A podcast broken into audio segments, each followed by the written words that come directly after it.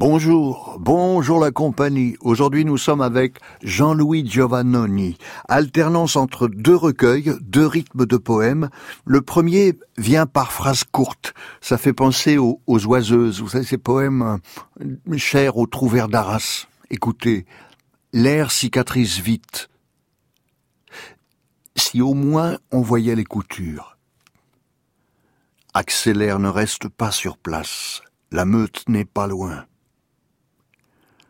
On croyait qu'en donnant aux pierres un nom, elles ne nous quitteraient plus.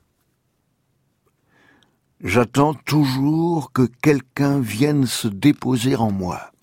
Oh, phrase énigmatique, j'attends toujours que quelqu'un vienne se déposer en moi, qui nous donne l'enchaînement avec cet extrait de Sous le seuil. Les roses flétrissent et les pucerons abondent.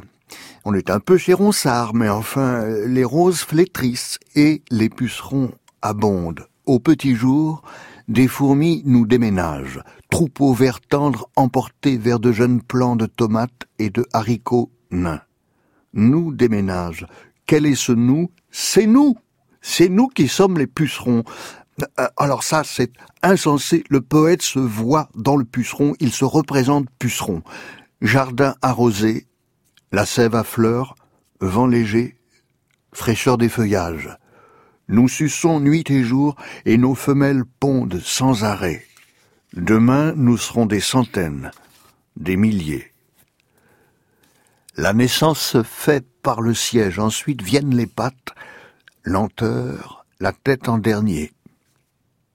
Un chien court dans le jardin, se rue sur les tomates, creuse dans un carré de pommes de terre, secoué, plusieurs pucerons tombent. Nous ne les reverrons plus. En bas, combien de bouches? Rostre planté m'accroche, la sève afflue. Abdomen gonflé, le miella exude, les fourmis qui font travailler les pucerons, s'en souvient, les fourmis pressent nos flancs, elles en veulent toujours plus, perles à peine formées, déjà emportées. Fin août, les fourmis accélèrent leur cadence. Quinze traites par jour ne suffisent plus. L'automne approche et la reine est féconde. La relève n'attend pas, les plus performants sont installés dans une fourmilière près de la chambre des princesses pour fournir à toute heure. Le cheptel augmente, les moins goûteux sont abandonnés à l'asphyxie dans leur miella. Sur ce suspense, je propose quelques phrases de rétablissement dans L'air cicatrise vite. Restez parmi les choses sans bouger.